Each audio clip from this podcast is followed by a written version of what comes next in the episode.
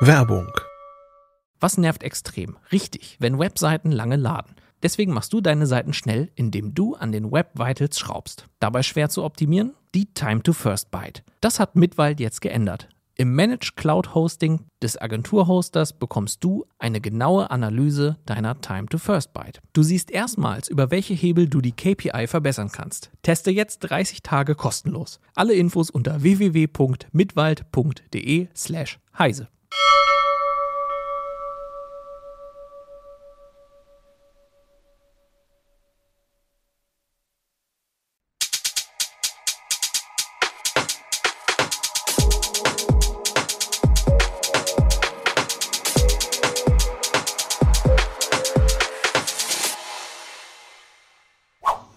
Ja, hallo und willkommen äh, zur Heiße Show am heutigen Donnerstag.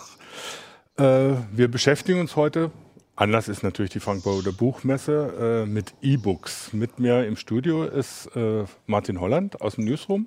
Hallo. Mein Name ist Jürgen Kuri und zugeschaltet aus, direkt aus Frankfurt ist uns Johannes Haupt, äh, von der Lesen.net betreibt, das führende E-Book-Portal in äh, E-Book und E-Book-Reader-Portal in Deutschland.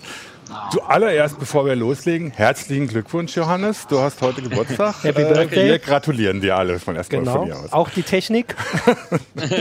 danke Martin, danke Technik. Großer Applaus aus dem Hintergrund. Ja, äh, E-Books.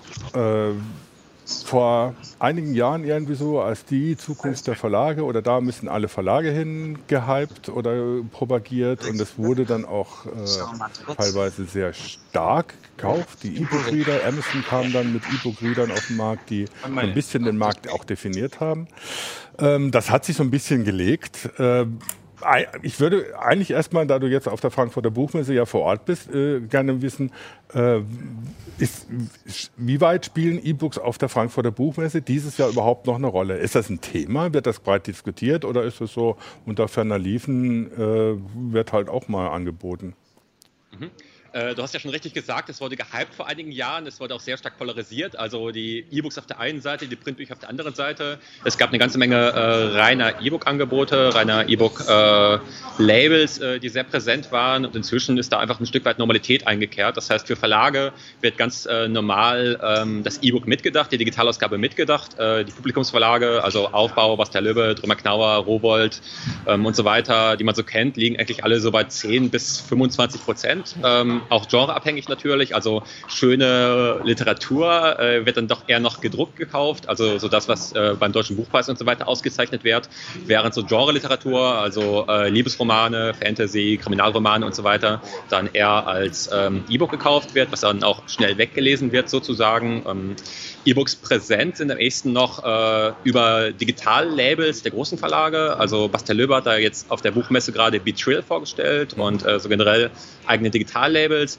Der Ulstein Verlag hat dedizierte Digitallabels, wo reine Digital ähm, Publikationen veröffentlicht werden. Äh, Forever bei Ulstein und ähm, Midnight bei Ulstein, also einmal für Romance, einmal für, für Krimi-Thriller und so weiter ähm, ausgelegt. Und daneben natürlich äh, Self-Publishing-Dienstleister, die ähm, also verlagsunabhängige Autoren publizieren in der Regel und verkaufen in der Regel primär E-Books, ähm, die dann bei Amazon ausgeliefert werden, bei den Tolino-Partnern ausgeliefert werden, also bei Thalia, Hugendubel, Weltbild, ebook.de und den unabhängigen Buchhandlungen. Und ähm, ja, darüber sind E-Books eigentlich am ehesten noch präsent präsent auf der Frankfurter Buchmesse, die ja im Vergleich zur Leipziger Buchmesse eher eine Fachmesse ist. Also hier laufen eigentlich die meisten so rum wie ich an den ähm, Fachbesuchertagen, also wirklich im Anzug, während äh, auf der Leipziger Buchmesse, die im Frühjahr in Leipzig stattfindet, äh, die Leute eher so ein Kapuzenpulli und äh, generell so auch eher jüngere Leute, richtige Buchleser unterwegs sind, während das hier eben eher so eine, eine Fachmesse ist eigentlich. Naja, dann kommen ja irgendwann kommen ja auch noch die Emo-Tage bei der Buchmesse, ne, wo dann die Leute dann ganz anders bekleidet rumlaufen. Aber gut, also das, das heißt aber irgendwo, das ist so Normalität geworden. Das hat so einen bestimmten Anteil äh, jetzt am Markt gefunden, für die Verlage jetzt erstmal. Äh, und das ist für sie ein normales Geschäft, wie alle, das andere Geschäft auch. Ist jetzt nicht mehr so, dass man darin völlig komplett die Zukunft sieht, aber es gehört einfach dazu. Genau, und genau. Äh, es sieht ja auch irgendwie so aus, als wäre so das, das Level jetzt erreicht und äh, also wie so eine Decke oder also im Englischen sagen wir das mit der Ceiling, dass äh, also die Zahlen irgendwie aktuell, dass jetzt der Umsatz sogar ein bisschen zurückgegangen ist äh, im ersten Halbjahr und der, der Absatz noch gestiegen ist, weil die Bücher halt äh, günstiger werden. Aber irgendwie dieses also als ich hier angefangen habe, vor ein paar Jahren waren die, die Zahlen jedes Jahr irgendwie so 10% mehr, 20% mehr, dieses immense Wachstum, was nur ein bisschen aufgedröselt wurde, wenn man dann geguckt hat, wie viel es jetzt so real ist im Vergleich zum Buchmarkt. Aber irgendwie ist dann jetzt so dieses Level erreicht. Die Leute, die E-Books lesen wollen, die tun das und die meisten nicht. Mhm. Also was definitiv richtig ist, ist, dass ein gewisses Plateau erreicht ist und was man auch sagen kann, ist, dass das Plateau äh, sich auf einem anderen Level eingestellt hat, als es teilweise vor, vor fünf Jahren äh, innerhalb der Verlagsbranche erwartet wurde. Wenn man sich die USA anschaut, da hat man ein E-Book Marktanteil, E-Book-Umsatzanteil von so um die 30, 35 Prozent. In Großbritannien schaut das ähnlich aus. In Deutschland, je nachdem, welche Statistik man fragt, welchen Verlag man fragt, ähm, so 5 bis 15 Prozent letztendlich. Ähm, wie gesagt, auch genreabhängig, titelabhängig. Genau, das, äh, ja, es hat eine, sich eine Normalität eingestellt und es läuft eben so mit, aber ähm, ja, es ist jetzt nicht so ein, äh, so ein Shift eingetreten wie in der Musikbranche, wie in der Filmbranche, ähm, die aber natürlich äh, per se auch schon immer digital und jetzt nicht so haptisch vorlagen, wie das bei gedruckten Büchern der Fall ist. Die Frage wäre jetzt, warum? Also hast du ein Gefühl, warum das anders ist bei uns als jetzt in Großbritannien und USA, warum der Anteil hier sich niedriger eingepegelt hat? Mhm. Hat eine ganze Menge Gründe. Also äh, zunächst einmal fällt einem dann natürlich die Buchpreisbindung ein, die es ja in den USA, in Großbritannien nicht gibt. Also in Deutschland ähm, hat äh, der Verlag einen Preis festzulegen, zu dem dann das E-Book überall zu haben sein muss. Ähm, anders als äh, vielfach äh, immer noch irrtümlich geglaubt, ähm, muss der Preis nicht dem eines gedruckten Buches oder dem gedruckten Buches entsprechen, sondern kann auch niedriger sein. Ist in der Regel auch so 10 bis 20 Prozent niedriger, aber eben nicht 50, 70 Prozent niedriger, sondern ähm, es gibt eine gewisse Preisdifferenz. Also in der Regel kostet so das Hardcover, wenn äh, ein E-Book zuerst als gebundene, Aus äh, wenn ein Buch zuerst als gebundene Ausgabe rauskommt, 20 Euro und ähm, die E-Book-Ausgabe, die Digitalausgabe dann so 16 Euro, 18 Euro. Und das ist natürlich absolut betrachtet, also relativ betrachtet mögen das dann 20 Prozent sein, 10 Prozent sein, aber absolut betrachtet sind 15, 16 16 Euro für eine Datei natürlich schon äh, eine ganz ordentliche Hausnummer, während in den USA das E-Book dann eher für 10, äh, für, für 10 US-Dollar angeboten wird und ähm, ja, dann per se schon mal attraktiver ist. Hinzu äh, kommt auch, dass die Buchhandelslandschaft in äh, den USA, in Großbritannien, vor allem in den USA, einfach auch komplett anders ausschaut. Das muss man auch vor Augen haben. Da gibt es einfach auch äh, Städte mit 20.000 Einwohnern, wo es keine einzige Buchhandlung gibt, seit mhm. vielen Jahren schon. Ja. Deshalb Amazon da auch mit seinem Versanddienstleister oder mit seinen Versandsdienstleistungen bei gedruckten Büchern auch so einen durchschlagenden Erfolg vom ersten Tag eigentlich hatte. Eine 20.000 Einwohnerstadt in Deutschland hat eigentlich immer noch ihre fünf Buchhandlungen. Also ja, wobei, wobei noch dazu kommt, die, die, die, die Buchladenbetreiber, die sagen ja inzwischen, dass ihr Geschäft wieder besser geworden ist. Ne? Also gerade wenn, wenn man jetzt wenn man jetzt nicht an Hugel, Nugel und Thalia denkt, die irgendwie so ihre Filialen teilweise schließen müssen, aber dass gerade die mhm. kleinen Buchläden, die dann eben ums Eck sind und einen kennen, äh, wo man dann nicht Angst hat, dass er die Daten verwertet wie Amazon äh, und einem aber trotzdem Empfehlungen gibt, ja anscheinend wieder relativ gute Geschäfte machen. Das heißt, die Leute sind auch von dieser sind sind auch von dieser Geschichte oder so Amazon, ich bestelle mir da und krieg sofort und hab alles und mhm. so so ein bisschen weg teilweise. Zumindest die, die sich stärker für Bücher interessieren. Ja, ja, muss man vorsichtig sein. Also es ist nicht so, dass die Buchhandlungen jetzt eine, eine massive Renaissance erleben. Mhm. Also der stationäre Buchhandelsumsatz ist auch immer noch leicht rückläufig. Äh, er erodiert nicht, er bricht nicht extrem ein, aber es ist jetzt nicht so, dass äh, die Buchhandlungen wieder aus dem Bogen sprießen. Generell ist es so, dass diese 2000 Quadratmeter riesen Buchkaufhäuser, man kennt vielleicht so die Meiersche in Köln oder auch viele große Hugendubel-Filialen, ähm, eher geschlossen oder zurückgebaut werden und so, so kleine und mittelgroße Flächen einfach ähm, an Popularität gewinnen. Aber ähm, ja, es ist auch eine Frage der, der Generation vielleicht. Also so äh, Leute 40, 50 plus, äh, für die ist dann die, die Buchhandlung immer noch selbstverständlich, aber ähm, Buchhandlungen, wo die äh, Buchhändler sozusagen 65 Jahre erreichen, werden dann auch eher geschlossen als an einen Nachfolger übergeben. Mhm. Und man kann natürlich auch polemisch argumentieren, Schallplattenläden gibt es auch noch, ne? aber eben nicht mehr so viele ja, wie vor Nicht in den 20.000 Einwohnerorten. Das, das ist eher zusammengebrochen, als wenn vielleicht die Buchläden. Also, man, Im Prinzip ist es äh, fast vergleichbar dann aber mit der E-Book, so eine gewisse Normalität eingekehrt. Ich meine, vor fünf Jahren haben alle fürchterlich äh, äh, schwarz gemalt und gesagt, ja, in in zehn Jahren gibt es überhaupt keine Buchläden mehr, weil wir lesen nur noch E-Books und alles andere bestellen wir bei Amazon. Beziehungsweise wir ja. machen sowieso alles bei Amazon, aber das ist eine andere Frage. Ähm, also ich wollte auch nochmal, weil es du jetzt nicht erwähnt hast und wo wir noch gar nicht drauf gesprochen haben, was aber, soweit ich das hier sehe, im Forum ein sehr großes Thema ist, ist halt der Kopierschutz. Ähm, das war ja so, also ich weiß, dass als wir so noch ein bisschen stärker darüber berichtet haben, weil es noch ein größeres Thema war, war das so der, der größte Kritikpunkt bei ähm, Menschen, die eben eigentlich umsteigen wollten, aber so das als Hindernis gesehen haben, äh, jetzt großflächig mehr Bücher im E-Book zu lesen. Und da ist ja tatsächlich so, also im Forum wird das noch kritisiert, du hast das jetzt gar nicht mehr so angesprochen, da ist ja ein ganz schöner Wandel gerade passiert, oder? Also wir hatten das im, äh, die Technik hat es hinten eingeblendet vor, ich weiß nicht, also Anfang des Jahres in der CT hat der Kollege Bartschok das mal ausgewertet, ähm, dass es halt immer weniger wird ja. Ist definitiv ist definitiv der Fall, genau. Also bei den äh, großen Publikumsverlagsketten äh, haben sich mittlerweile eigentlich alle vom harten Kopierschutz verabschiedet. Da gibt es drei Stück, äh, die in Deutschland relevant sind. Einmal äh, Random House, also Bertelsmann, mhm. Heine Goldmann, äh, Blaumanet und so weiter. Dann gibt es die Verlagsgruppe Holzbring mit Rowold, mit Römer Knauer und so weiter. Und dann gibt es den Bonnier-Konzern aus äh, Schweden, die in Deutschland unter anderem Pipa betreiben, unter anderem Ölstein betreiben. Und alle diese drei äh, Verlagskonzerne mit ihren Imprints haben sich von harten Kopierschutz verabschiedet.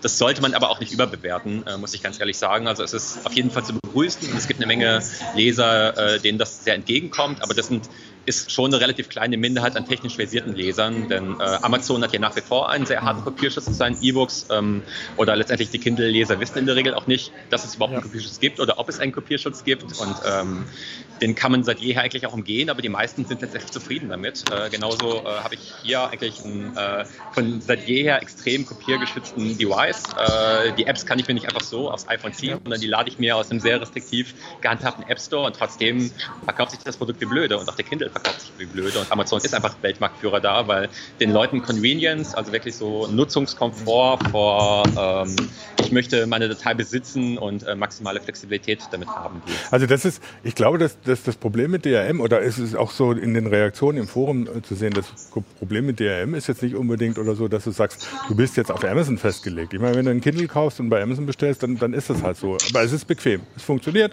und du kriegst die Bücher da. Das Problem, das viele ja mit DRM haben, ist zum einen, wenn man sich bewusst macht, die Bücher gehören an dich.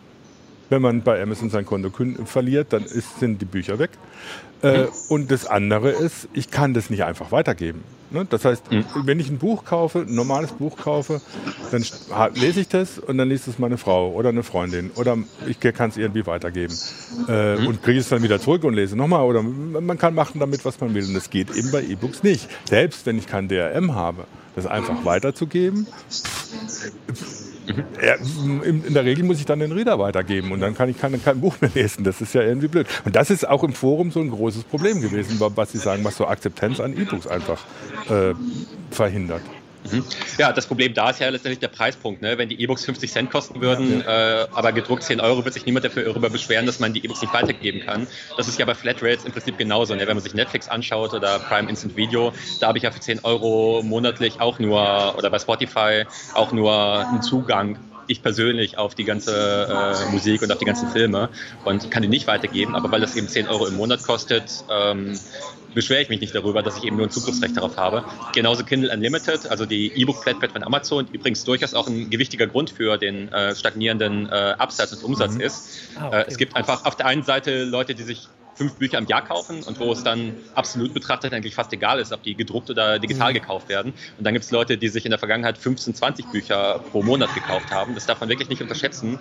Äh, so äh, das Klischee ist natürlich die Hausfrauen, äh, deren Mann der ganze Tag über auf der Arbeit ist und die dann einfach auch die Zeit haben, äh, sich täglich einen Liebesroman durchzulesen.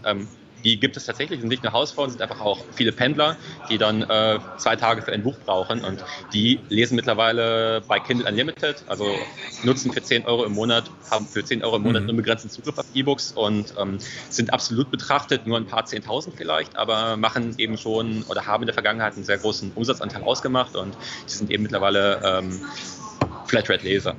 Genau, aber da würde doch jetzt gelten, das ist doch in den USA, Kindle Unlimited gibt es auch in den USA und Großbritannien. Also da ist ja, das ist ja der, also ich bleibe jetzt immer noch dabei, dass nach dem allem, was du aufgezählt hast, wahrscheinlich die Buchpreisbindung so, dass der, der größte Unterschied ist, der für diese, der wahrscheinlich für diese 20% Unterschied in E-Book-Nutzung so am entscheidendsten ist, weil der Rest, alles, was wir so aufgezählt haben, ist ja, unterscheidet uns ja nicht von, ach doch, du hast noch gesagt, das mit den, ähm, mit den Buchhandlungen. Aber diese Sachen ja. sind ja sonst, also Kinder Unlimited ist ja überall. So, und aber ja, da, da ja. kam es vielleicht später erst. Mhm. Das könnte man sagen. Also, das, gut, das ist das es eine. Ist schon, es sind schon die Preispunkte auf jeden Fall historisch mhm. betrachtet, gerade klar. Und vielleicht gibt es auch, äh, ist natürlich jetzt schwer zu beziffern von außen, so einen Mentalitätsunterschied, dass die Leute ähm, in den USA einfach eher gewohnt sind, äh, oder in Japan ist es ja ganz extrem so, dass äh, da seit vielen, vielen Jahren schon auf dem Smartphone einfach ganz natürlich äh, Romane gelesen werden. Äh, wenn man sich da in der U-Bahn umschaut, äh, ist es ganz normal, dass die Leute da einfach Bücher auf ihrem Smartphone lesen.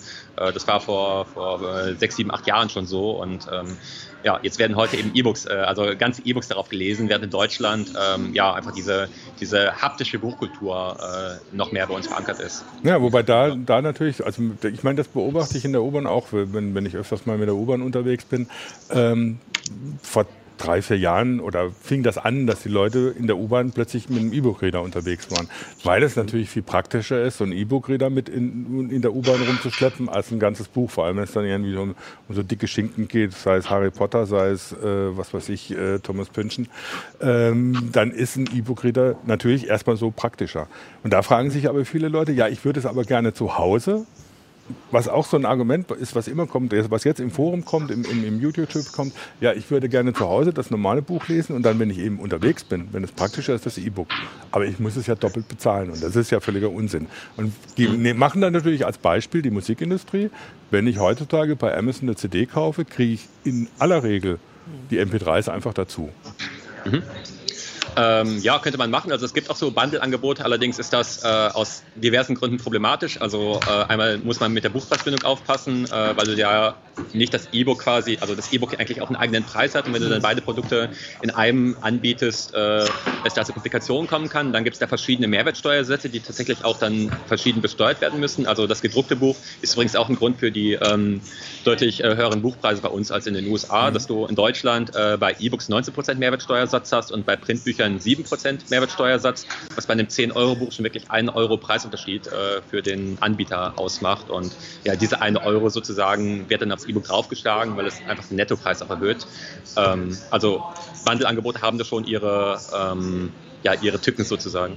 Ich habe äh, tatsächlich, da vielleicht hast du das dann auch nicht mehr im Kopf, das bei dir vorhin gefunden, äh, also äh, auf Lesennet, ähm, die Erklärung, warum das, diese Bundle-Angebote das eine Weile gab, dann jetzt erstmal vorwiegend verschwunden sind. Und das hat tatsächlich also äh, mit, diesem, mit dem Mehrwertsteuersatz zu tun, weil es wohl eine Ausnahmeregelung gab, die äh, eine ganze Weile galt, dass man ähm, also nur ein Mehrwertsteuersatz auf das Buch, da würden wir jetzt alle denken, das ist logisch, aber jetzt ist es wohl aktuell so, dass wenn ich ein Buch mit einem E-Book zusammen verkaufe oder so einen Code reinmache, muss ich die beiden unterschiedlich versteuern und mhm. die Verlage haben sich gesagt, das ist äh, ein bisschen zu bescheuert, also und vor allem ein mhm. bisschen zu aufwendig. Ja, und deswegen das ja. genau zurückgenommen und deswegen die Hoffnung, weil da gibt es ja auch Initiativen, also soweit ich das weiß, auch in, in also vor allem europaweit, weil es ja wirklich, du hast ja gesagt, das ist eine deutsche Besonderheit, ähm, dass der E-Book-Steuersatz gleich wird, also dass E-Books anerkannt werden als ähm, Bücher. Also ich meine, es ist ja nur... Digitale Dienstleistungen, genau. genau. Oder ja, genau, als Bücher. Aktuell sind es Dienstleistungen, digitale Dienstleistungen, die eben mit 19% besteuert werden, aber ähm,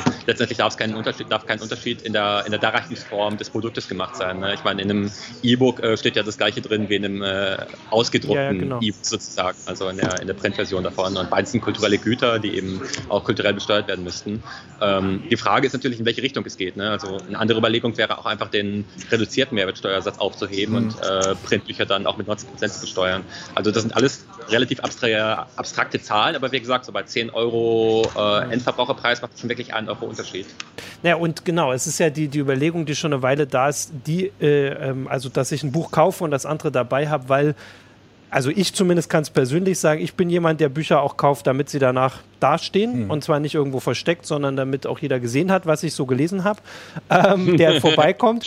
Ähm, und, da bist du äh, aber ziemlich oldschoolig unterwegs, Martin. Ja, also. ich weiß. Ich, habe, ich kriege das oft genug gesagt, wie oldschoolig das ist, aber äh, zumindest äh, sind ja auch noch viele in diesem Land noch ein Stück älter als ich und je älter man hm. wird, desto oldschooliger sind die Leute.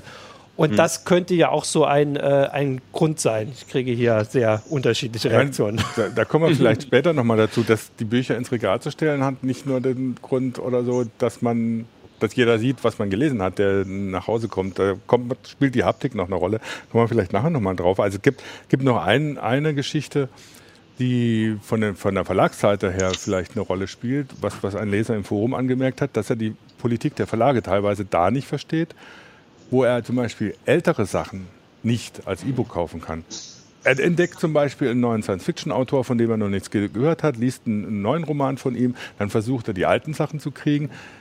Die sind vergriffen und die sind eben auch als E-Book vergriffen, obwohl man ja vermuten müsste, dass bei den Verlagen die, die, äh, der Text in irgendeiner digitalen Form vorliegt und als E-Book einfach relativ einfach veröffentlicht werden könnte. Das unterscheidet, ist, ist auch, merke ich auch selber und auch als Unterschied zur Musikindustrie. In der Musikindustrie hat ein Geschäft draus gemacht, jetzt nochmal wie damals bei der CD, alle alten Sachen nochmal digital zu veröffentlichen, als Download oder im Stream. Das heißt, die machen da mit ihren uralten Back Backlists noch ein Riesengeschäft. Die Verlagsbranche offensichtlich sieht da noch kein Geschäft drin. Ähm, ja, die Verlags, genau, die Verlagsbranche denkt ökonomisch und es ist eben häufig nicht damit getan, einfach auf einen Knopf zu drücken. Und dann sind die ganzen äh, äh, ohnehin schon digital vorliegende Texte, da hast du sicherlich recht, äh, als E-Book kaufbar, sondern äh, da sind schon XML, händische XML-Workflows notwendig, äh, die natürlich auch einen Produktionsaufwand mit sich bringen. Und ähm, wenn du das auf 10.000 Bücher hochrechnest, äh, das eben auch schon einige 10.000 Stunden Produktionsaufwand mit sich bringt. Und dem müssen natürlich dann auch irgendwo relevante Verkäufe gegenüberstehen, was häufig einfach nicht der Fall ist. Also es gibt schon große Backlists, in der Regel ist ja so, dass ein Verlag immer nur ein paar Dutzend Titel ähm, pro Programm, also einmal im Herbst, einmal im Frühjahr, ganz klassisch äh, mhm. Buchhandlungsrhythmus äh, publiziert und die dann noch äh, ein paar Jahre, abhängig davon natürlich, wie ähm, wie nachgefragt diese Bücher sind, vorrätig hält und dann diese Bücher irgendwann auslaufen. Ähm, inzwischen ist es so, dass die Bücher, wie gesagt, parallel eigentlich immer gedruckt und digital publiziert werden und dann die E-Books natürlich auch unbegrenzt im Handel bleiben. Aber bei Titeln, die 20, 30, 40 Jahre alt ist, äh, ist es eben immer eine, äh, eine Frage der Kalkulation, eine Frage der Rechnung der Verlage, ob das äh, ob dann noch ein E-Book kommt oder nicht. Ja, wobei es natürlich andere, andere so gerade im E-Book-Bereich so ich weiß nicht, ob das, man die als Verlage bezeichnen kann oder eben Leute, die versuchen, Geschäfte damit zu machen, gibt, die eben so Gesamtausgaben von Klassikern irgendwie plötzlich rausgeben. So, dann kriegst du irgendwie mhm. so den gesamten Goethe für irgendwie 5 Euro. Und die sind natürlich als E-Book jetzt nicht besonders schön, aber lesbar mhm. zumindest. Ne? Das heißt, mhm. gerade wenn ich dann sowas habe, was ich mir irgendwo mal hinlege, um was nachzuschlagen, oder wenn ich in ein altes Buch vom Autor, der, der irgendwie was Neues rausgebracht hat, ist das vielleicht ja dann doch irgendwo ein Geschäftsmodell. Aber bisher, also ich hab, bin selber öfters über dieses Problem gestolpert. Ne? Was weiß ich, äh, einen neuen Roman von Philipp Meyer gelesen und wollte den ersten Band im Prinzip davon lesen, den gibt es nicht als E-Book. Ne? Stehe ich blöd da, obwohl es ihn als Taschenbuch gibt. Mhm, klar. Wobei du darfst differenzieren. Was ne, bei Titeln, äh, wo der letzte Urheber über 70 Jahre schon mhm. äh, verstorben ist, äh, die Titel sind ja gemeinfrei klar. und da kann eigentlich jedermann, könnte ich auch einfach den Titel mit einem eigenen Cover versehen, was ich eben bei Photoshop äh, mir hinschmiere und den dann unter, äh, unter dem Hauptteil, gut, den Hauptteil gibt es schon, aber unter ja. eigenem Namen verkaufen und äh, habe dann natürlich, also kann den kostenlos anbieten, kann den auch für einen Euro anbieten und das ist dann mein Reingewinn. Ja. Während ein Verlag natürlich dann immer noch ähm, einen Revenue Share an ähm, ja, beteiligte Personen, ja. an den Autoren, an den Lektoren teilweise auch ausgeschnitten hat und ähm, ja, die Man kann das ja mal also, Genau, also das, was du beschreibst, dass ich weiß, dass ich da auch schon mal drüber geschrieben habe, dass wir das hatten, dass es ja so richtig dieses Phänomen gibt, was darauf, äh, daraus folgt, dass Bücher, die älter sind, also, also die Autoren vor mehr als 70 Jahren gestorben sind, mhm.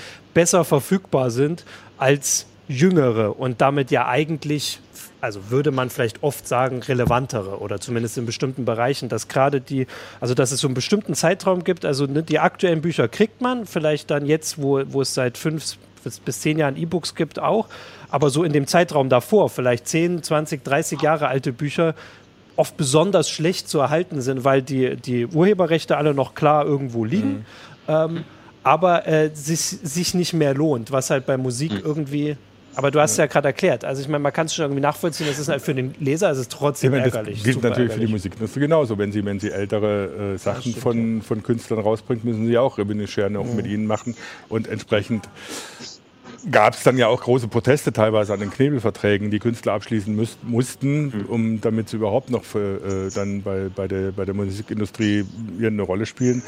Die Auseinandersetzung wird es sicher äh, bei den Buchverlagen auch geben. Es ist aber für mich, also für mich so jetzt erstmal als Leser, nicht, nicht jemand, der irgendwie auch vom, aus Verlagssicht denkt, es ist einfach ärgerlich. Das ist irgendwie so ein Problem, was ich überhaupt mit dieser E-Book-Geschichte überhaupt habe. Ne? Es soll natürlich genauso einfach sein. Die Musikindustrie hat Jahre gebraucht, um das einfach zu machen. Inzwischen ist es echt Probleme, ob ich jetzt downloaden will, streamen will oder sonst was. Digitale Musik ist ex extrem einfach und überall verfügbar. Und da ist die Verlagsbranche noch ziemlich weit weg von. Deswegen ist Amazon ja, denke ich, auch immer noch so erfolgreich. Weil wenn ich mir ein Kindle kaufe, dann habe ich mhm. im Prinzip keine Probleme, außer ich bin nicht mehr bei Amazon. Ja. Und deswegen, deswegen sind auch noch viele bei Amazon so, ne? Ja.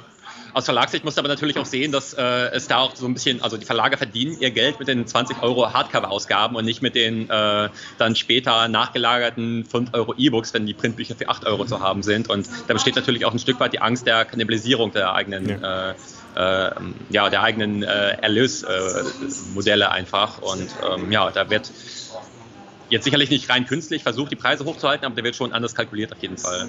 Ähm, und da sind die Verlage sicher noch nicht so, so wagemutig sozusagen, weil bei den Verlagen einfach die Erlöse noch nicht so extrem weggebrochen sind wie bei der Musikindustrie, die ja sozusagen ja. die Flucht nach vorne angetreten hat, wo die Umsätze teilweise um die Hälfte eingebrochen sind, auch viele, viele tausend Mitarbeiter auf die Straße gesetzt werden mussten und ähm, wo sozusagen dann auch die, die Piraterie auch so groß war, dass letztendlich dann ein, äh, ja, ein, ein legales Pirateriemodell äh, ja, ähm, etabliert oder dass dieses Streaming-Modell auch wirklich unterstützt werden musste.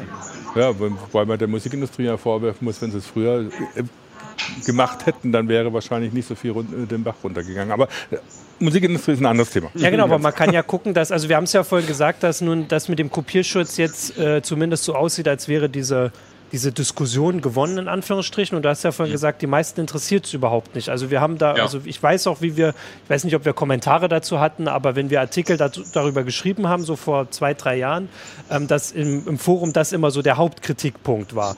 Und jetzt ist das mehr oder weniger am, am also weg und zerbröselt. Mhm. Also die meisten, ich habe mhm. vorhin auch kurz geguckt, also Spiegel Bestsellerliste, so wenn man oben anfängt, ist bestimmt 50 Prozent inzwischen kopierschutzfrei und zwar nicht die, also ne, schon die bekannten Titel. Aber mhm. das löst diese Probleme, die mit dem Preis und so, also es bleiben ja noch Sachen. Und das ist, auch wenn Leser das vielleicht anders vermuten, man kann jetzt auch mal gucken, was so bei uns hier kommentiert wird, das war nicht das größte Problem. Mhm. Das größte mhm. Problem ist der also für die Leser der Preis. Mhm. Der ja. Preis, ja, der Preis und die Bequemlichkeit. Also sowohl ja. im Forum wie, wie, auf, äh, wie auf YouTube ist es tatsächlich immer so, dass selbst wenn ich jetzt nicht bei Amazon bin, sondern, sondern äh, den, den Tonino-Reader habe, wo eben kein strikter äh, Kopierschutz drauf ist, ähm, trotzdem immer noch so diese Bequemlichkeit eine Rolle spielt. Und dann sind wir beim Thema oder so, wo ich denke, wo, wo wir noch gar nicht irgendwie so größer drüber geredet haben. Das ist die Haptik, wie man immer so schön sagt, also das Benutzerinterface eines Buches, mhm. was dann aber auch mit, den, äh, mit der Hardware zusammenhängt. Das heißt also auch mit den, über die Reader müssen wir auch nochmal sprechen. Ähm, viel, viele User sagen einfach, ja, mit dem Buch bin ich gewohnt umzugehen. Es fängt an beim eben verleihen können und wenn ich ein Buch sehe, dann weiß ich, wie dick es ist, wie lange ich brauche es zu lesen. Äh, ich kann einfach mittendrin mal aufschlagen und ein bisschen loslesen und das ja. geht alles ganz einfach. Das ist bei E-Books viel schwieriger. Ja. Äh, und der Umgang mit Büchern sind wir gewohnt. Während mit ja. E-Books muss man, muss man völlig anders umgehen, völlig neues Benutzerinterface lernen mhm. plötzlich. Ja.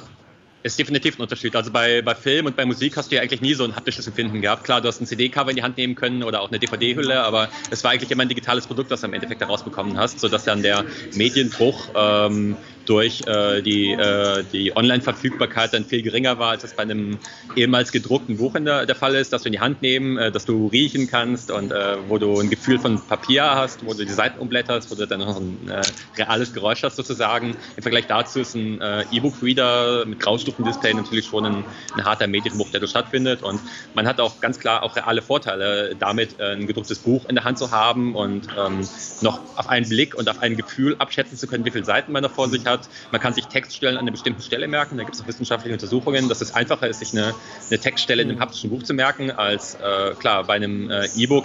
Abhängig davon, wie groß die, die ähm, ja, genau. Displaygröße ist, äh, ist die Textstelle jedes Mal woanders. Ähm, auf der anderen Seite hast du natürlich auch spezifische Vorteile, wie eine direkte Durchsuchbarkeit äh, von Textstellen, was bei wissenschaftlichen Büchern ein Vorteil sein kann. Letztendlich auch äh, Social Reading Komponenten. Ähm, also dass auch durchaus spezifische Vorteile bei, bei digitalen Büchern. Natürlich hast du äh, oder wiegt ein gedrucktes Buch von 800 Seiten auch signifikant mehr als eine DVD oder als eine, eine CD. Und ähm, wenn du viele Bücher dabei hast, weil du Vielleser bist oder weil du Pendler bist oder weil du in den Urlaub fährst oder weil du einfach gerne viele Bücher dabei hast, ähm, dann hast du natürlich auch schon einen handfesten Vorteil ähm, ja, und genau da, mit dem E-Book-Reader, weil du einfach vieles dabei haben kannst. Ja, Aber klar, also, klar das, das, merke ich ja selber. Ne? Wenn ich in Urlaub fliege oder so, ich bin total erleichtert, dass die E-Book-Reader gibt. Vorher hatte ich immer Probleme mit dem mit dem äh, Gepäcklimit, weil die so viele Bücher im Gepäck waren. Und das ist natürlich jetzt völlig vorbei. Worauf dann, da komme ich dann wieder drauf zurück oder so. Dann muss ich jetzt mir wieder immer die E-Books extra kaufen oder so, damit ich sie mit in den Urlaub nehmen kann. Was irgendwie so dann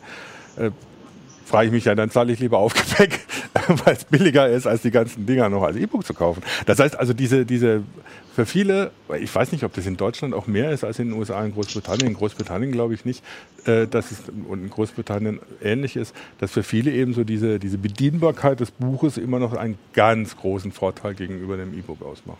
Genau, aber das E-Book, also ich meine, das äh, wird auch hier im, äh, auf YouTube hat das jemand geschrieben, was wir ja auch nicht vergessen dürfen, dieses, also die, äh, die Verfügbarkeit von E-Books, dass man einfach, wenn man abends merkt, das Buch, das man jetzt gerade liest, ist blöd, einfach Neues kaufen kann. Und nicht dieses, mhm. also auch wenn du natürlich zu Recht sagst, dass man in einer 20.000 Einwohner Stadt hier auch noch einfach so unter der Woche losgehen kann.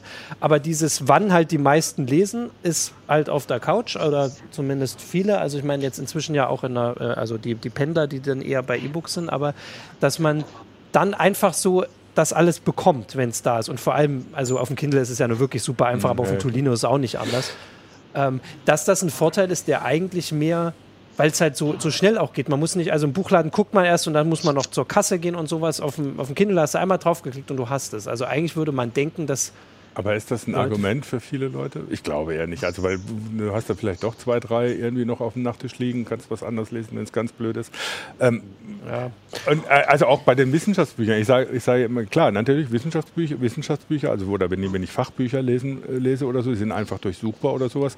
Aber wenn ich mir meine Fachbücher angucke, wie die vollgekritzelt und mit Ecken und Dings voll sind, das mhm. ist auf dem E-Book auch schwieriger. Es gibt, natürlich kann ich inzwischen Notizen auf dem E-Book machen. Ah ja, ich wollte gerade sagen, du kannst Notizen machen, du kannst äh, dir digitale Eselsrauen anlegen und dann wirklich mit einem Tab dahin springen. Also eigentlich ist das sogar noch mehr convenient. Du brauchst aber natürlich auch ein anderes Lesegerät. Ne? Also ja. das Thema haben wir auch noch gar nicht angeschnitten. Also E-Book-Reader als dedizierte Lesegeräte, genau, sind ja auf dem absteigenden Ast und ähm, auf, e auf, auf, Smartphones und Tablets als Lesegeräten äh, konkurrieren Verlage, Buchverlage mit äh, Free-to-Play-Apps, äh, Spielen, wo du kostenlos eigentlich unbegrenzt Spielspaß hast und noch deine Goldstücke dir kaufen kannst, aber eigentlich äh, ja, sehr viel, sehr günstig bis kostenlos angeboten wird. Äh, du natürlich auch das ganze Internet äh, bereitgestellt bekommen hast und wo dann 300-seitige, also ausgedrückt 300-seitige E-Books vielleicht auch nicht die richtige Medienform Plattformen sind, ja. äh, wo es derzeit auch ganz viele Experimente, ganz viele Entwicklungen gibt in Richtung ähm, Häppchen, äh, Häppchen-E-Books sozusagen, Häppchen-Inhalte, also eher so im WhatsApp-Nachrichtenstil mhm. verfasste Bücher. Ja, wobei äh, du hast, äh, das ist die eine Seite, dass man, dass man eher in so eine Richtung geht. Die andere Seite ist ja, was du hast es angesprochen, das Social Reading, ähm, dass man sagt, man kann natürlich mit E-Books viel stärker, viel besser teilen und mit anderen darüber diskutieren, was man gerade liest und mit, mit ihnen darüber sprechen oder es auch dann eben bekannt machen, so wie man irgendwie so auf Last FM mitteilt, was man an Musik hört. Aber es spielt das schon eine große Rolle. Also es gibt ja diese, diesen, diesen So-Books äh, oder mhm. SO-Books, wo, wo Sascha Lobo mit, mit, äh, mit, mitgegründet hat und der, der mhm. Christoph Kappes äh, mit dabei sind, die das so richtig als im Prinzip das eigentliche Element von, von E-Books äh, äh, mhm. praktisch propagieren. Aber so richtig eingeschlagen hat das ja auch nicht. Nee, überhaupt nicht. Also spielt überhaupt keine Rolle, muss man ganz ehrlich sagen. Ist, ein, äh, ist absolut Experimentierphase noch und äh, will ich nicht totreden. Also mhm. wer weiß, was da noch kommt und wer weiß, ob da noch die richtigen Formate gefunden, entwickelt werden. Äh, ich glaube, Sobux hat auch schon festgestellt, dass das ähm, in, in General Interest Titeln nicht so funktioniert mhm. und dass es äh, allenfalls funktioniert bei so Titeln, die äh, ohnehin schon so ein, äh, ja, wo die, wo die Autoren eine gewisse Reach haben, vielleicht auch einen gewissen äh, Celebrity-Status haben und zum Beispiel ein YouTuber äh, kann man sich ja lebhaft vorstellen, der ein Buch geschrieben hat, äh, was relativ häufig der Fall ist aktuell, ähm, was er dann auch ähm, seiner, seiner äh, Followerschaft mhm. sozusagen vermarktet und was sich dann auch sehr gut verkauft und wo es dann eben auch eine sehr engagierte und eingebundene Followerschaft gibt. Ähm, die sind dann auch bereit, in diesem Buch Fragen zu stellen und mitzudiskutieren und so weiter, aber ein Roman schwer vorstellbar, dass mhm. da wirklich äh, sich eine Diskussion zum, zum Plot da äh, ja, zustande kommt sozusagen. Ja, weil die Theorie, die fand ich irgendwie so einleuchtend, aber in der Praxis ähm, habe ich es dann auch nie gemacht, ne? weil es irgendwie so. Ja. ja. die Leute wollen offensichtlich wirklich, wenn sie lesen, wollen sie lesen. Ja, genau, ich bin mit dem Lesen auch immer schon gut genug beschäftigt und äh, gibt schon genug Interaktion über alle möglichen anderen Themen. Jetzt, ja. also die, die, Haptik hat ja natürlich auch was mit den Geräten zu tun. Ja. Jetzt wir, müssen wir noch mal über die Hardware reden. Gibt es irgendwie absehbar neue Entwicklungen, was E-Book Reader angeht? Oder was ist überhaupt der Stand dabei? Hat sich eigentlich in den letzten Jahren nicht so, so wahnsinnig viel getan. Also äh, die äh, Modelle sind ja eigentlich allgemein bekannt. Also Kindle Paperwhite ist immer noch das meistverkaufte Lesegerät, aktuell in der dritten Gerätegeneration von Amazon angeboten. Also für je nach äh, Rabattaktion 100 bis 120 Euro, teilweise auch 80 Euro zu haben. Äh, der große Gegenspieler ist die Tolenio Allianz, ähm, wo die großen deutschen Buchhändler und die Deutsche Telekom mittlerweile auch äh, die stationären Buchhandlungen über. Wobei, ähm, ganz, ganz kurz, das finde ich ja total faszinierend. Hätte ich nie gedacht, dass das funktioniert, dass die das hinkriegen. Aber er ist ein anderer. Nee, ist auch äh, allen, aller Bewunderung wert. Also, wenn man sich in der Vergangenheit die, die Einzelversuche der Buchhändler anschaut und wenn man ganz ehrlich sich auch äh, im Ausland anschaut, wie viel Marktanteil Amazon da hat, also in der Regel liegen sie da bei 80, 90 Prozent. In den USA, Barnes Noble kann man eigentlich vergessen. In Großbritannien, Waterstones ist ja auch komplett ausgestiegen, also die, die stationären Buchhandelsketten. Und in Deutschland ist es wirklich so ein, so ein Zusammenschluss äh, von ehemals wirklich erbittertsten Rivalen. Also Weltbild und Thalia haben sich so in den 90ern, 2000 dann überhaupt nichts geschenkt und äh, haben wirklich so Wagenburgen gerichtet und dass es da so einen, so einen großen Zusammenschluss, äh, dass sowas zustande gekommen ist und auch wirklich gute konkurrenzfähige Technik geliefert wurde, ist auch wirklich äh, etwas, was man äh, den großen Händlern wirklich hoch, hoch anrechnen muss und ähm, was ja auch Früchte trägt. Also äh, die Tolenio Allianz hat Sie behaupten selbst, sie haben Amazon überholt. Ich habe da meine Zweifel, äh, was so den äh, E-Book-Umsatz betrifft, aber sie haben schon so, lass es 30, 35 Prozent sein, Marktanteil und wie gesagt, alle Ehren wert, dass es da auch wirklich eine, eine konkurrenzfähige Alternative gibt, die mit mehr punkten kann als einfach nur diesem Made in Germany und unterstützt deutsche Arbeitsplätze und so weiter Stempel, sondern auch wirklich konkurrenzfähige Technik ähm, zu bieten hat. Ähm, genau, also 6 Zoll Lesegeräte ist so der Formfaktor, der sich durchgesetzt hat, 15 Zentimeter Durchmesser, E-Ink-Displays, die werden natürlich von Jahr zu Jahr noch ein bisschen schärfer, äh, noch ein bisschen kontrastreicher, die Beleuchtung noch ein bisschen ausgewogener. Ähm, teilweise werden die Geräte auch dünner, wasserdicht ist ein Thema, äh, was, was sehr populär ist. Ansonsten ähm, gehen die Preise interessanterweise seit so drei, vier Jahren schon fast eher nach oben. Also eine mhm. Zeit lang war es ja so, dass die E-Book-Reader immer günstiger wurden. Ging so bei 400 äh, Euro los. Äh, der erste Sony-Reader in Deutschland, der so das E-Book-Thema in Deutschland 2009 richtig aufgemacht hat, äh, hat 300 Euro gekostet und irgendwann ging es dann auf jetzt 100, 120 Euro runter und da stagniert es eigentlich so. Das Topmodell von der Tolenio Allianz, der Tolenio Vision 3 HD, wird für 160 Euro verkauft und ähm, letztendlich E-Book-Reader, dedizierte E-Book-Reader sind ähm, Endgeräte für Vielleser, also für, für Leute, die wirklich ähm, ja, regelmäßig äh, zum Buch greifen, auch wirklich viel wegschmökern, während so die normal bis wenig Leser, wenn sie E-Books lesen, dann äh, mit einem Tablet und mit einem Smartphone auf jeden Fall auch gut aufgehoben sind. Die Tolenio Allianz hat, äh, das ist die jüngste Neuerscheinung, ihr Portfolio gerade nach unten abgerundet, also hat noch so ein 60 Euro Einsteigergerät rausgebracht, aber ähm, ja, ist die Frage, ob man das braucht. Ne? Letztendlich habe ich hier drin jetzt auch einen äh, MP3-Player verbaut. Ich habe äh, vor allem auch eine ziemlich gute Kamera verbaut, äh, in aktuellen iPhones oder auch äh, Android-Geräten natürlich, äh, sodass ich eigentlich, wenn ich ähm, jetzt kein wirklich ambitionierter Fotograf bin, äh, eigentlich damit schon ähm, gut äh, zurechtkomme. Ich verschwinde mal hier kurz, äh, während ich, wenn ich ähm, natürlich jetzt äh, andere Ambitionen habe, also einfach gern und viel fotografiere, mir dann noch eher sowas hier holen ja, würde, also eine, eine, richtige Kamera. Und genauso ist es bei dedizierten Lesegeräten eigentlich auch, dass äh, man nur, wenn man ernsthaft äh, im Hobby dabei ist, man heutzutage noch zur äh, dedizierten Hardware greift. Und die dann auch ja eine ganze Weile äh, hält, eben, weil, genau. weil ich habe auch ein Kindle Paperwhite der ersten Generation und Lesen kann ich damit immer noch gut. Ne? Natürlich sind mhm. die neuen besser, aber jetzt waren sie jetzt nicht so viel besser, dass ich gesagt habe, ich gebe nur 100, 160 Euro aus oder so. Also das kommt ja. jetzt vielleicht irgendwann. Ähm, ja, aber das ist halt die Frage, ob das überhaupt, also das Buch ist ja auch ausentwickelt seit irgendwie 300 Jahren ja, ja, oder weiß genau. ich nicht. Und das ist, vielleicht ist das einfach, also der, der Reader muss für mich nicht mehr können, weil wenn er mehr kann, dann braucht er wahrscheinlich mehr Akku. Ja, gut, das ist das eine Argument. Muss ja. natürlich immer auf die Akkulaufzeit meinen. Aber es gab zum Beispiel auf YouTube, meine gerade in Typografie kann natürlich noch besser werden. Also okay, das stimmt. Das ist, finde ich, auch immer noch, wenn man äh, relativ Bücher mit relativ hoher Qualität, wie, wie sie hergestellt werden, sieht, äh, kann das bei den E-Books sicher auch noch besser werden. Okay. Das andere ist, also ähm, ich habe da immer das Gefühl, und viele fangen an, eben auf dem iPad oder auf dem iPhone zu lesen. Ich finde das immer noch unangenehm, also tatsächlich Bücher auf dem iPad zu lesen. Ich frage mich immer, warum da nicht, also beim Smartphone gab es ja diesen Versuch von, äh, von jetzt habe ich den Namen vergessen, von dem russischen Hersteller, ein, ein Kombi-Display zu machen. Das heißt, du hast ein E-Paper-Display äh, auf, auf der Rückseite vom Handy.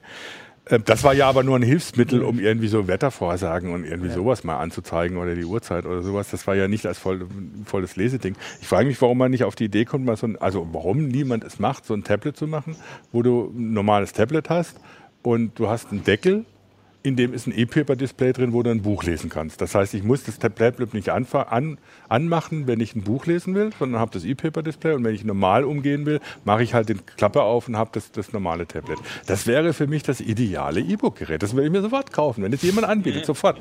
Keine Frage, da würde ich auch 500 Euro für ausgeben. Äh, Müsstest du auch. ja, wahrscheinlich. Ne? Die Klar. Geräte werden dann nicht signifikant günstiger. Und, ja, ja. Äh, aber letztendlich so bei, bei E-Book-Geräten ist es eigentlich das Gleiche wie bei Smartphones, bei Tablets. Ich meine, die sind ja auch ausentwickelt. Wenn man sich so, wann kam das letzte iPad raus, ist auch, glaube ich, schon zwei Jahre her. Also das letzte iPad Air, weil ja, das einfach auch nicht mehr großen Verbesserungsbedarf auf dieser Seite gibt. Ähm, worauf wirklich auch viele warten, die Industrie wartet, sind so äh, Farb-E-Ink-Displays ja. oder umgekehrt ähm, LCD-Displays oder Displays, die eben nicht hintergrundbeleuchtet sind, äh, die aber auch wirklich in ganz normalen Smartphones verbaut sein können und wo du dann wirklich alles in einem und äh, alle Vorteile äh, in einem Gerät vereint hast. Denn äh, ich glaube, niemand findet es geil, ein Tablet und ein E-Book-Reader äh, mit sich herumzutragen, aber beide ja. Geräte bieten eben noch ihre spezifischen Vorteile. Ja, ja wobei ich gerade, gerade, also ich weiß nicht, ob ich unbedingt dann ein, ein Display für alles haben will. Also wenn das irgendwie geschickt kombiniert wäre, wäre es wohl noch viel besser. Ein Leser meinte auf, auf äh, im, im Forum, ähm, ja, klar, ne? er liest die Bücher liest er im E-Book-Reader, weil da braucht er kein Farbdisplay oder sonst was. Aber wenn er versucht, eine Zeitung oder Zeitschrift im ja. E-Book-Reader zu lesen, dann ist es ein, ein, ein Graus und er hätte gerne ja. ein DIN A4-Tablet. So, ja. äh, um das zu lesen. Und wenn du, wenn, wenn, wenn man eine Kombination aus beidem hinkriegt, ne, dass man sagt oder so, das ist jetzt nicht eine Hardware für alles, was vielleicht gar nicht so günstig ist. Ähm, aber gut, ich möchte nicht wissen, was dann der Preis wäre. Das stimmt schon. Das ist, kann natürlich prohibitiv teuer sein, aber das wäre für mich so eine ideale Vorstellung einfach. Im Moment halten alle an den klassischen Dingern fest. Ein Tablet ist ein Tablet, ein E-Book-Reader ist ein E-Book-Reader, aber dass das irgendwie versucht, mal was Neues daraus zu machen, das ist irgendwie Aber nicht ich, in Sicht. Also ich glaube, wahrscheinlich sind wir da schon so ein bisschen äh, so eine Sonderzielgruppe, weil wie du es vorhin gesagt hast, also auch wenn man in der, in der Straßenbahn sich umguckt, dann lesen immer mehr halt auf dem Smartphone, die werden nun immer größer und das hat man einfach und ähm, dass äh, der Reader, also ich hoffe einfach immer noch, dass es immer noch mal neuen gibt, einfach so mit, ja. dass die Software sich weiterentwickelt, weil ich könnte mir schon vorstellen, dass irgendwann, also Aldi ist doch jetzt rausgekommen mit einem E-Book-Angebot und da gibt es auch erstmal das Tablet, also dafür, ja, ja. das was vorgestellt wurde und nicht der. Auch ganz, ganz komisch vermarktet mit E-Book-Reader-Funktion heißt es, ja. äh, was aber letztendlich eine, einfach nur eine App ist, die davor installiert ist. Ja. Und, äh, ja, aber, aber schon interessant. Vielleicht ist jetzt auch so ein, so ein Discounter, so ein, so ein Massenmarktanbieter wirklich nochmal auf diesen E-Book-Zug draufspringt und äh, ein eigenes äh, einen eigenen Store anbietet, ein eigenes Endgerät in dicken Anführungsstrichen anbietet äh, für diesen E-Book, äh, für diese E-Book-Plattform und offensichtlich schon noch eine Menge Potenzial sieht. Also ja. Ja, aber das, ich meine, das ist das Ding. Ich mag nicht auf, aber am Tablet mag ich auch deswegen nicht lesen, weil es mir zu schwer ist. Ne? Also da ist der E-Book-Reader natürlich ein Vorteil, weil er viel, viel leichter ist. Und die Batterielaufzeiten vom Tablet sind, wenn du wirklich ausführlich lesen willst, irgendwie echt blöd. Ähm, aber äh, äh, wie gesagt, ich kriege das dann auch mit. Natürlich, wenn ich morgens in der, in der U-Bahn irgendwie die Tageszeitung lese, das mache ich natürlich auf dem Handy und nicht auf dem E-Book-Reader, weil mhm. auf dem E-Book-Reader ist es selbst eine Tageszeitung scheiße zu lesen.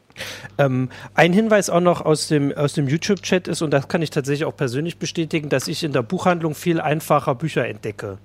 Also in, in Amazon, äh, auf Amazon oder wo auch immer man, man guckt, ähm, finde ich es viel schwieriger, weil da muss man dann vielleicht die Kategorie eingeben und dann wird dann das meist verkauft oder so. Das ist meist nicht das, was ich suche. Und dann so ganz, also manchmal habe ich so Autoren, wo ich schon weiß, da suche ich nach den Autoren und dann die Vorschläge, was so ähnlich mhm. ist. Und das ist auch so ein Hinweis. Hier ist ein, also finde ich auch einen sehr witzigen Vorschlag, äh, der, der aufschreibt hier, man könnte doch einfach mal sein Bücherregal fotografieren, das an Amazon schicken und die schlagen einem dann vor, was er noch interessieren könnte. Das wäre. Ja praktisch. Da gab es auch mal einen Verlag, was genau so ein, äh, so ein, so ein Startup gemacht hat. Maiburg äh, nennt sich das oder nannte sich das Startup vom Ulstein Verlag. Ist gerade vor drei Monaten begraben worden, weil Ach, es einfach äh, sich nicht gerechnet hat, da wirklich äh, einen Buchhändler hinzusetzen, der dann äh, händisch Vorschläge macht und diese Bücher verschickt. Ähm, daneben äh, sehe ich es genau anders als du. Also ähm, ich finde es bei Amazon wesentlich ähm, komfortabler, mir da Rezensionen anzeigen zu lassen, also wirklich auch äh, verschiedene Stimmen zum Buch zu haben, äh, in die Leseprobe reinzuschmückern. Gut, kannst du natürlich bei gedruckten Büchern auch, wenn sie nicht äh, eingeschweißt sind, aber ähm, kann da mich schneller durchklicken, äh, sehe direkt, was andere Kunden auch gekauft haben. Also sicherlich auch eine umstrittene, nicht immer perfekt funktionierende Funktion, aber ähm, letztendlich bekomme ich da schon bessere Empfehlungen, als ähm, wenn ich in die Buchhandlung reingehe. Ich meine, ein Buchhändler kann eben nicht 10 Millionen Bücher gelesen haben, sondern der kennt in einem Genre vielleicht drei Bücher, die er mir vorschlägt und ähm, ja. ansonsten bin ich da auf die Buchrücken äh, fixiert. Ja, aber also mir geht mir geht's auch anders und mir geht es eher wie Martin, weil gut, ich habe eine Buchhändlerin, bei der kaufe ich jetzt seit acht Jahren Bücher. Das heißt, sie weiß ganz genau, was ich lese. Im Prinzip genauso gut wie Amazon. Nur sie schlägt mir Sachen vor, die eben nicht in dem sind, was ich sowieso kaufen würde.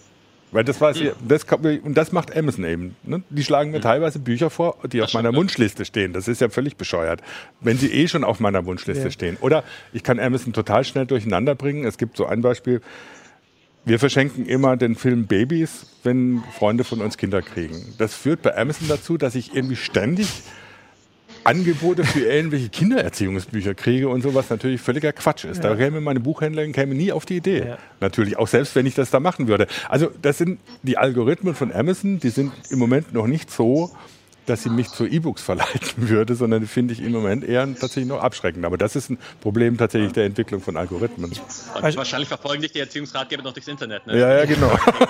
Online-Business bekommst du die angezeigt, Facebook bekommst du die angezeigt. Und also, Pampers.